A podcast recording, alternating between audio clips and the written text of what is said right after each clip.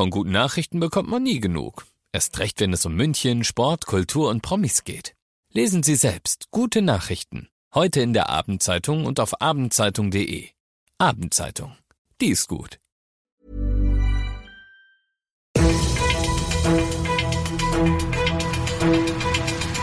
95 5 Charivari, das München Briefing, Münchens erster Nachrichtenpodcast.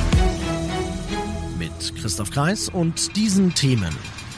So bereitet sich München auf die Aufnahme ukrainischer Geflüchteter vor und es könnte, könnte, könnte, könnte an diesem Wochenende tatsächlich Friedensverhandlungen geben.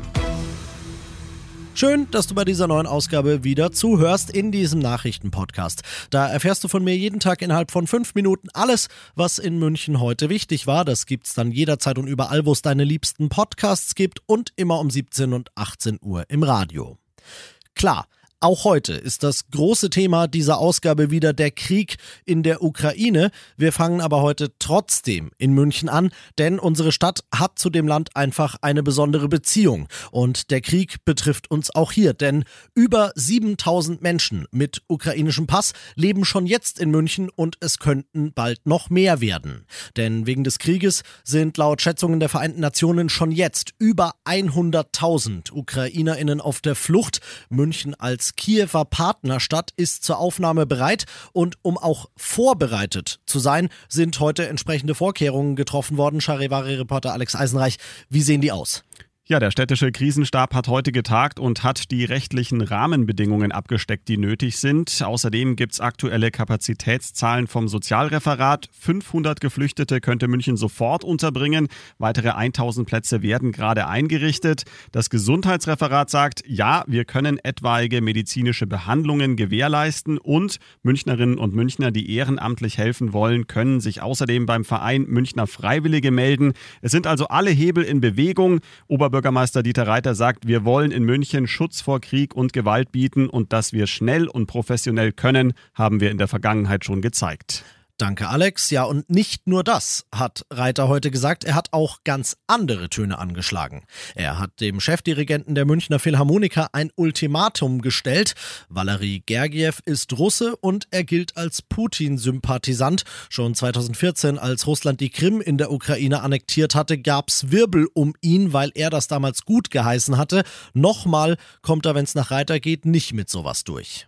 Ich habe gegenüber Valery Gergiev meine Haltung klargemacht und ihn aufgefordert, sich ebenfalls eindeutig und unmissverständlich von dem brutalen Angriffskrieg zu distanzieren, den Putin gegen die Ukraine und nun insbesondere auch gegen unsere Partnerstadt Kiew führt.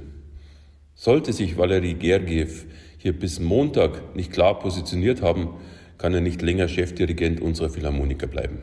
Das wird also ein entscheidendes Wochenende für die Münchner Philharmoniker und ihren Dirigenten, aber auch insgesamt in diesem Krieg. Denn es könnte tatsächlich zu Verhandlungen kommen. Nach mehrmaligen Bitten seines ukrainischen Amtskollegen Zelensky sei Russlands Präsident Putin inzwischen dazu bereit, heißt es heute aus dem Kreml in Moskau. Von dort berichtet Charivari-Korrespondent Christian Thiele. Mit eindringlichen Worten hat sich der ukrainische Präsident Zelensky an Putin gewandt. Lassen Sie uns am Verhandlungstisch Platz nehmen, um das Sterben der Menschen zu stoppen. Die russische Seite hat erst vorhin berichtet, dass bei Kämpfen um einen Flugplatz bei Kiew 200 Ukrainer getötet sein sollen. Der Kreml hat nun bestätigt, dass man bereit ist, eine Delegation nach Minsk im Nachbarland Belarus zu schicken, um dort mit den Ukrainern zu reden. Ob sich Putin und Zelensky dort persönlich treffen werden, ist aber noch offen. In Minsk, wo Russland wie gehört verhandeln will, da ginge das auch.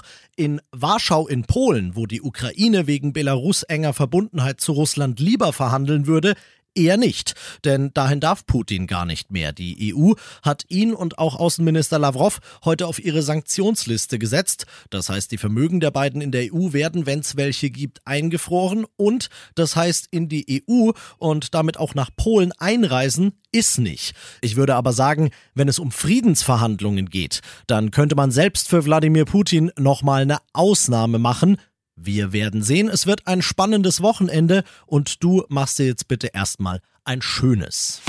95.5 Charivari, das München Briefing, Münchens erster Nachrichtenpodcast. Die Themen des Tages aus München gibt es jeden Tag neu in diesem Podcast.